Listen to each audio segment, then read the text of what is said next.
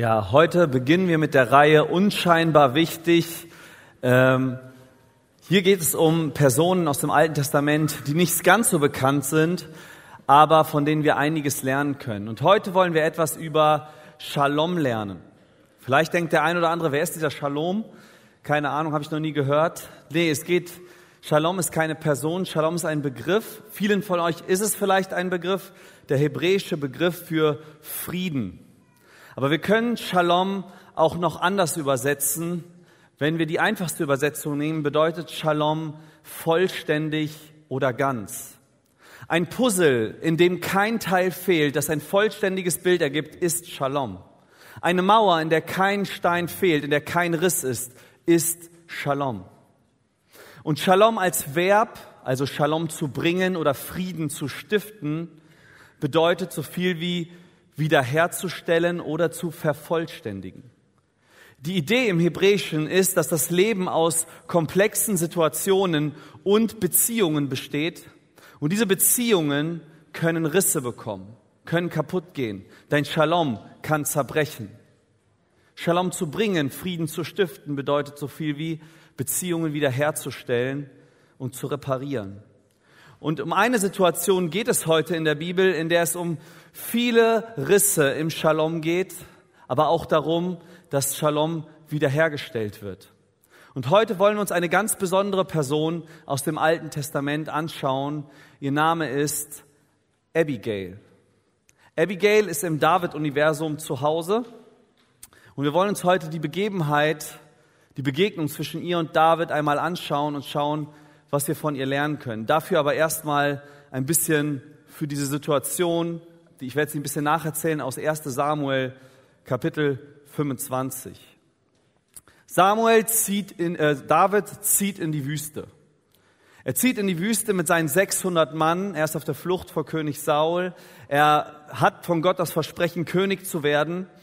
Und er kampiert dort bei den Herden eines sehr, sehr reichen Mannes namens Nabal. Seine Hirten weiden dort die Schafe. Und David hätte sich sagen können, ich habe eh ein Problem mit König Saul. Und ja, wenn wir zu wenig Proviant haben, nehme ich es mir einfach, so wie andere Diebesherden das gemacht haben. Ich hole mir etwas, was ich brauche. Nicht so David. David kampiert dort und anstatt sich was von den Schafen zu nehmen, beschützt er die Herden vor anderen Diebesbanden. Und die Hirten beschreiben auch nachher, dass David das wirklich getan hat. Nicht nur ein Schutzgelderpresser ist, sondern er hat wirklich diese Herden beschützt. So, an dem Tag, ein, eines Tages feiert Nabal ein großes Fest. Er lässt viele seiner Tiere schlachten und will ein großes Fest feiern. Und David lässt zu ihm seine Boten schicken und die Boten lassen ihm Segenswünsche überbringen und haben folgende Bitte an ihn. Unser Proviant Davids Proviant ist wahrscheinlich knapp geworden für seine 600 Männer und er äh, lässt Nabal bitten, bitte gib uns doch etwas von deinem Überfluss ab. Schenk uns doch etwas von deinen Schafen oder von der Nahrung, die du hast, von deinem ganzen Überfluss. Ähm, wenn du es so willst, seh es doch so, wir haben ja auch dafür gearbeitet. Wir haben auf die Herden aufgepasst und seh es sozusagen als Lohn an dafür. Doch Nabal reagiert anders als gedacht. Nabal rastet völlig aus. Nabal wird wütend. Nabal schreit die Boten an und sagt, wer seid ihr überhaupt? Wer ist dieser David überhaupt? Obwohl er David zu kennen scheint und zu wissen scheint, dass er Anspruch auf den Königsthron erhebt. Und er sagt zu David so Sachen wie, ja, vielen Herren laufen ihre Knechte davon. Sozusagen vielleicht eine Anspielung darauf, du wirst niemals König werden, ich erkenne dich nicht an. Ähm, was dagegen Abigail später tut. Die Boten von David sind wie begossene Pudel, gehen zurück und berichten David davon. Und David wird richtig sauer. Er sagt Folgendes. 400 Mann kommen jetzt mit. Von der Menge her sind das ungefähr 16 Schulklassen. Äh, und wir gehen hin und werden jeden, der an die Wand pinkelt, ermorden von Nabal. Wer sind die, die an die Wand pinkeln? Gemeint sind alle Männer. Alle Männer, David wird alle Männer umbringen von Nabal. 200 Mann bleiben bei seinen Herden, 400 Mann kommen mit und er macht sich auf, um äh, Rache zu üben. In der gleichen Zeit kommen die Hirten von Nabal, merken, dass bei Nabal mit Nabal nicht sprechen kann. Er ist sehr cholerisch, er rastet andauernd aus, mit ihm kann man nicht reden. Sie kommen zu seiner weisen Frau Abigail. Abigail hört sich die ganze Situation an und spürt sofort, so wie die Hirten auch, das war nicht gut, das wird ein Nachspiel haben. Und sie packt alles ein, was sie finden kann an Nahrungsmitteln, äh, schickt viele Botinnen mit, unter anderem auch Rosinenkuchen. Mich hätte man damit wahrscheinlich nicht beschwichtigt, aber David lässt sich später davon beschwichtigen. Und sie äh, gehen los und ziehen David entgegen vor den Toren von Nabals Anwesen. Und diese Herde oder diese Armee von 400 Mann stellt sich Abigail in den Weg, sie fällt vor David auf die Knie und schafft es, ihn auch zu beschwichtigen. Sie schafft es, dass David davon ablässt, Rache zu üben und mit dem Versprechen davonzieht, dass er niemanden umbringen wird. Abigail zieht zurück zu ihrem Mann und der ist noch richtig am Feiern. Er ist sogar betrunken und sie wartet bis zum nächsten Tag, an dem er seinen Rausch ausgeschlafen hat und berichtet ihm, welche Gefahr abgewendet wurde. Nabal verfällt in eine Art Schock und zehn Tage später erliegt Nabal seinen, also diesem Schock und stirbt. Die Bibel beschreibt, dass Gott sich für David an Nabal gerecht hat. Äh, David hält, lässt um Abigails Hand anhalten und Abigail willigt ein, ohne viel zu trauern, wird sie Davids Frau. Eine Situation voller kaputter Beziehungen, voller Risse. Und in diese Situation bringt eine Frau namens Abigail etwas Shalom hinein. Sie stellt Beziehungen wieder her. Und wir wollen näher anschauen, in diesem Gespräch zwischen Abigail und David vor den Toren von Nabals Anwesen, aus der Sicht von drei verschiedenen Perspektiven, was wir von Abigail lernen können. Da haben wir einmal die Sicht von Nabal. Nabal bekommt ja einen Tag später mit, der wacht auf aus seinem Rausch und erfährt quasi die ganze Story aus der Retrospektive, in der Rückschau. Er schaut zurück und merkt, er hatte gar keinen Einfluss auf das, was da auf ihn zukam. Er hatte gar keine Ahnung, er hat, ihm ist das gar nicht so bewusst gewesen und er ist total geschockt und er bekommt Folgendes mit. Abigail erzählt ihm bestimmt auch von einem Gespräch zwischen David und ihr. Sie warf sich ihm zu Füßen, also David, und sagte, mich trifft alle Schuld in dieser Sache, mein Herr. Bitte lass mich mit dir reden und hör dir an, was ich zu sagen habe. Was macht Abigail hier aus Davids Sicht? Aus, Davids, äh, aus Nabals Sicht, Entschuldigung. Aus Nabals Sicht enthüllt sie etwas. Was enthüllt sie Nabal? Sie enthüllt ihm, dass sie sich David zu Füßen, vor die Füße geworfen hat. Was bedeutet das? Das heißt eigentlich hat sie sich als Frau zwischen 400 Männern, die mehrere andere Männer töten wollen, hat sie sich dazwischen gestellt. Sie hat quasi mit dieser Haltung gesagt, nur über meine Leiche. Und David sagt später, Gott hat mich abgehalten, auch dich zu töten, Abigail. Das heißt, es war sehr gefährlich. Sie war so mutig, dass sie sich zwischen diese ganzen, vor diese ganzen Männer gestellt hat und zwischen sie und David gestellt hat. Das erfährt Nabal. Was hat das für uns zu bedeuten? Was hat das mit uns zu tun? Was können wir daraus lernen? Das Evangelium, die gute Botschaft von Jesus, enthüllt uns auch etwas aus der Retrospektive, in der Rückschau. Ich weiß nicht, ob du schon Christ bist oder vielleicht noch einer wirst. Aber das Evangelium enthüllt uns in der Rückschau, es beginnt damit im Römerbrief, dass Gott zornig ist, dass Gott wütend ist. Und vielleicht denkst du, ja, ich habe doch Gott nichts getan und er mir nichts, also wir haben eigentlich gar kein Problem. Und genau das ist das Problem für Gott. Du hast Gott seiner Ehre beraubt. Sie haben Gott nicht geehrt und ihn nicht gedankt. Und anstatt sich um Gott zu kreisen und ihn zu verehren, haben die Menschen sich um andere Dinge, Geld, Reichtum, Macht gedreht und haben andere Götter beten andere Götter an. Und Gott ist zornig darüber. Und wenn wir in diesem Bild von Abigail bleiben, macht Gott sich auf. Er sagt ja, es wird einmal den Tag geben, an dem das Gericht kommt. Wenn wir sterben oder wenn Jesus vorher kommt, werden wir Gott in seinem Zorn begegnen. Und was ist Gottes Zorn? Gottes Zorn ist eigentlich die Hölle. Die Hölle ist Gottes Zorn. Gottes Strafe für alle die, die nicht durch Jesus gerettet wurden. Eigentlich eine Strafe Gottes, aber auch die völlige Abwesenheit Gottes in Ewigkeit. Und Gott zieht los in seinem Zorn uns entgegen quasi. Und das Evangelium offenbart jetzt, es hat sich einer dazwischen gestellt. Es hat sich einer Gott in den Weg gestellt, nämlich Gott selbst in der Form von Jesus Christus, seinem eigenen Sohn. An dem Kreuz hat sich Gott zwischen uns, äh, Jesus zwischen uns und Gott gestellt und sagt, nur über meine Leiche. Und im Gegensatz zu Abigail stirbt Jesus am Kreuz für uns und beschwichtigt Gottes Zorn. Aber wir können auch von Abigail hier lernen, dass sie Folgendes sagt. Mich trifft alle Schuld in dieser Sache. Sie nimmt quasi Nabals Schuld auf sich. Und um das zu verstehen, müssen wir ein bisschen paar Fakten über Nabal sammeln. Äh, was war das eigentlich für ein Mann? Wir haben schon gehört, ein sehr cholerischer Mann, der schnell ausgerastet ist. Und das bei fremden Personen. Was wird er, wie wird er seine Ehefrau behandelt haben? Abigail redet sehr schlecht über Nabal.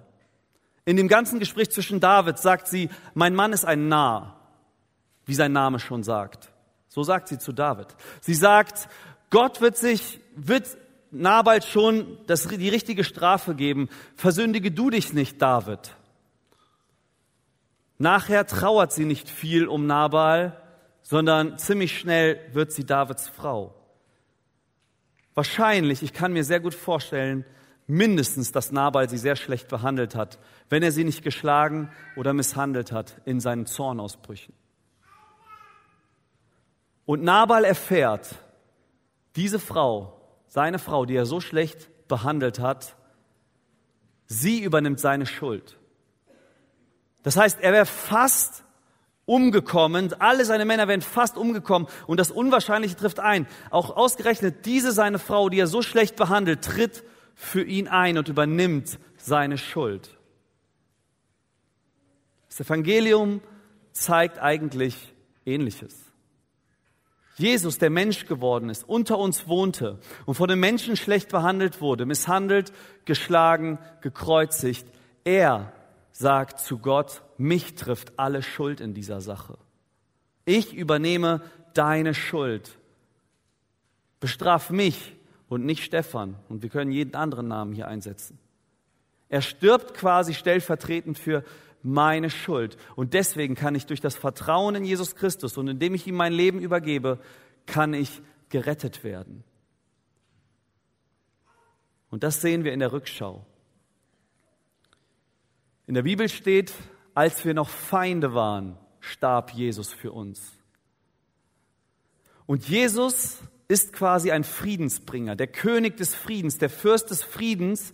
Er stellt diese Beziehung zu Gott, die absolut kaputt ist, die die Bibel als Tod bezeichnet von uns Menschen, die stellt er so wieder her, dass wir am Ende, wenn wir das Angebot annehmen, eine Vater-Kindschaftsbeziehung zu diesem Gott bekommen. Das ist das Evangelium. Da können wir Jesus absolut dankbar sein. Und Nabal, warum verfällt er eigentlich in so eine Art Schock? Klar, es ist Gottes Strafe an ihm, aber warum verfällt er in eine Art Schock? Ich glaube, er hat gar nicht so daran gedacht, dass Abigail ihn gerettet hat. Sonst wäre er ihr um den Hals gefallen, hätte sein Leben geändert, wäre ihr absolut unendlich dankbar gewesen. Aber stattdessen verfällt er in einen Schock, weil er, glaube ich, so sehr sich darauf fokussiert, ich wäre fast umgekommen. Ich wäre fast gestorben. Und wir können uns auch sehr darauf fokussieren, wir sind knapp der Hölle entkommen. Boah, wie wäre das? Und das so richtig fühlen und in dieser Alternative leben. anstatt auf den Retter zu schauen und dankbar und ihm unser Leben abzugeben und unser Leben zu ändern. Aber wir können die ganze Geschichte auch aus einer anderen Perspektive betrachten, nämlich aus, also noch ganz kurz, genau, Abigail enthüllt uns, dein Friede ist gestiftet. Wir können diese Geschichte aber auch aus einer anderen Perspektive betrachten, nämlich aus der Perspektive von David. David ist hier ein angehender König. Gott hat es ihm versprochen. Viele glauben nicht an diesen äh, an dieses Versprechen Gottes oder glauben nicht, dass er König wird. Saul trachtet nach seinem Leben und Nabal verletzt und kränkt ihn, aber er verletzt auch seine Königsehre. Und David sagt, ich werde diese Ehre wiederherstellen. Ich werde selbst sie herstellen. Er muss sterben. Das ist Gerechtigkeit. Ich stelle Gerechtigkeit wieder her. Das denkt David. Er denkt, es ist mein Recht, ihn umzubringen. Nabal. Denn er hat mich verletzt, mein Shalom angeknackst und den angehenden König beleidigt. Und so geht das nicht. Aber Abigail sagt zu ihm, nun mein Herr, so wahr der Herr lebt und du selbst auch, der Herr hat dich vom Mord abgehalten und dich daran gehindert, dich selbst zu rächen. Was macht Abigail hier aus der Sicht von David? Abigail erinnert David an etwas. Woran erinnert sie ihn? Sie erinnert ihn, dass seine Tat Mord gewesen wäre. David würde seine Tat sehen als Gerechtigkeit wiederherstellen, als sein Recht. Es ist in Ordnung, es ist etwas Gutes, dass ich hier Gerechtigkeit wiederherstelle, meine Ehre wiederherstelle. Da äh, Abigail sagt ihm quasi, nein, geh nicht in dein Königtum mit so einer Schuld hinein. Kümmer dich nicht selbst, führe nicht selbst die Rache aus, sondern überlass sie Gott, denn es ist nicht dein Recht, dich zu rächen. Es ist Gottes Recht dich zu rächen. Er entscheidet, ob diese Situation angemessen ist einer Strafe oder nicht. Und er entscheidet auch, wie groß diese Strafe ausfallen soll. Auch wenn du verletzt wurdest, David, auch wenn du dich gekränkt fühlst, es ist trotzdem falsch vor Gott. Es ist trotzdem Sünde, was du tust. Daran erinnert sie ihn. Wie ist das bei uns? Das Wort Gottes erinnert uns daran, selbst wenn du verletzt wurdest und zurückschlagen willst mit Wort oder Tat, bleibt und ist es trotzdem falsch und Sünde. Wenn ich in der Schule bin und da kommen Kinder und erzählen mir, ja, ich wurde geschlagen von der der Person oder hat mich beleidigt, frage ich ja, und was hast du gemacht? Was ist passiert? Was war dein Anteil daran? Ja, ich hab, er hat angefangen, ich habe nur zurückgeschlagen. So, und dann kriegen beide von mir eine Strafe. Ja, wieso? Der hat doch angefangen. Ja, Du hättest auch danach direkt zu mir kommen können und dann hätte nur diese Person eine Strafe bekommen. Du hast ihn aber jetzt auch geschlagen. Du warst in dem Moment nicht besser und du hast das Gleiche getan. Es ist trotzdem falsch. Natürlich gibt es Situationen, wo man Notwehr machen muss oder weiß ich nicht, aber das sind dann nicht solche Situationen. Davon rede ich nicht. Sondern nur weil der andere mich verletzt hat, heißt es nicht, dass es auf einmal etwas Gutes ist, den anderen zu verletzen, zurückzuverletzen. Es ist trotzdem etwas Falsches. Ich weiß nicht, ob du in, selber in Streitsituationen steckst, mit dem Ehepartner, mit den Kindern, mit den Eltern, mit den Kollegen und du fühlst dich im Recht. Wenn der andere lügt, lüge ich auch. Wenn der andere mich verletzt, verletze ich ihn auch mit Worten. Wenn der andere mich beleidigt, beleidige ich ihn auch. Es ist mein Recht, das zu tun. Ich stelle Gerechtigkeit wieder her. Da möchte uns Gottes Wort erinnern, nein, es bleibt trotzdem etwas Falsches und wir sollten Gott das Recht der Rache überlassen. Es geht jetzt nicht um Menschen, die so ein bisschen harmoniesüchtig sind und die sagen, okay, dann bin ich ja der Megachrist, weil ich räche mich nie.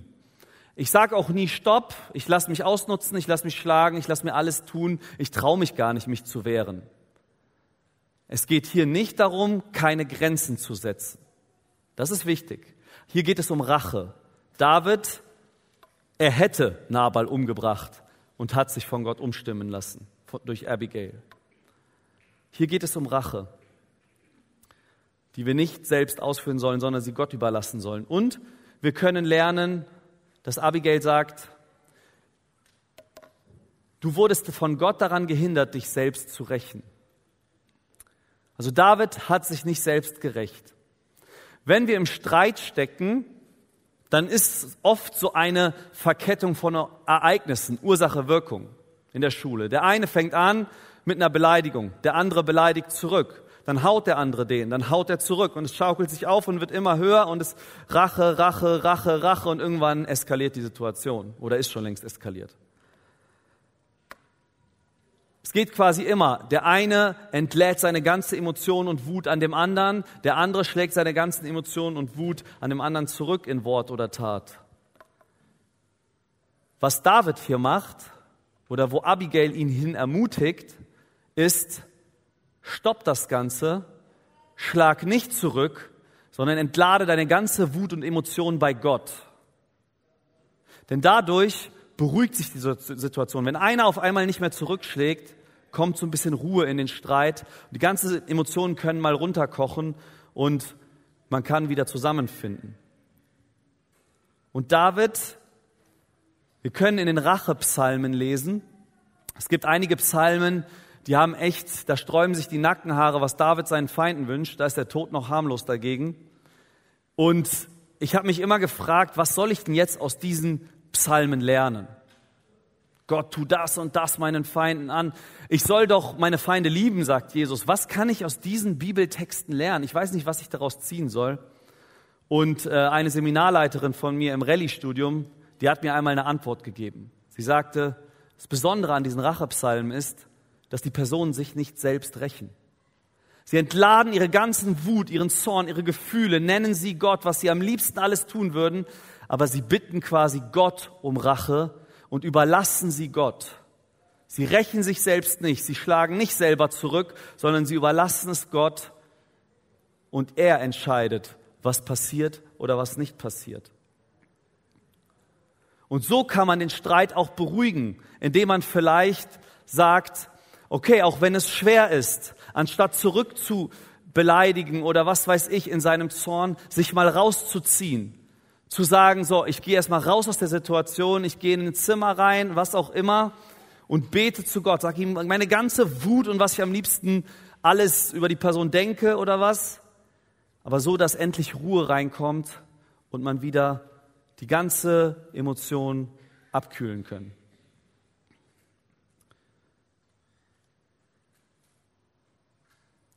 Woran erinnert uns Abigail? Abigail erinnert uns daran, dass Rache nicht dein Recht ist, sondern es ist Gottes Recht. Aber Abigail können wir auch aus Abigails Perspektive betrachten. Das heißt, sie hat ein eigenes Bild von sich, ein Selbstbild. Sie schaut sich ja selber auch, betrachtet ihre eigene Situation. Wir wollen uns mal einen Text anschauen, den David zu ihr spricht. Denn ich schwöre beim Herrn, dem Gott Israels, der mich davon abgehalten hat, dir etwas anzutun.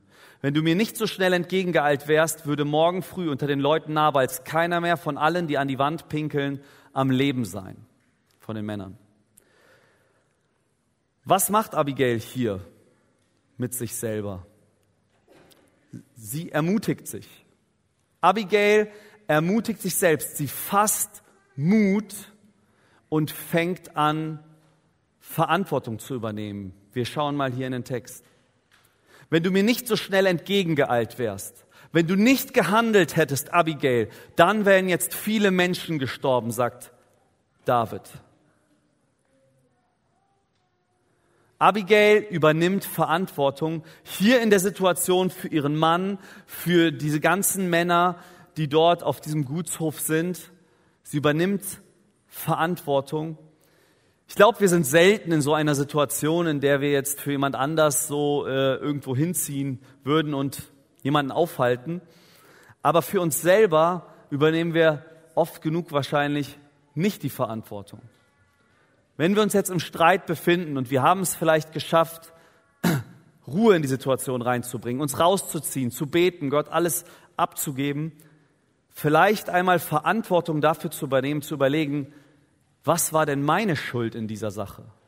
Was war von mir nicht in Ordnung? Oft höre ich in der Grundschule, ja, aber der hat, ja, aber der war zuerst, ja, aber nur weil der gesagt hat, habe ich das getan und so weiter. Man verschiebt die Verantwortung, schiebt sie von sich, aber zu überlegen, egal ob der andere angefangen hat oder nicht, egal was, was war nicht in Ordnung, was ich getan habe, auch wenn ich zurückgeschlagen habe.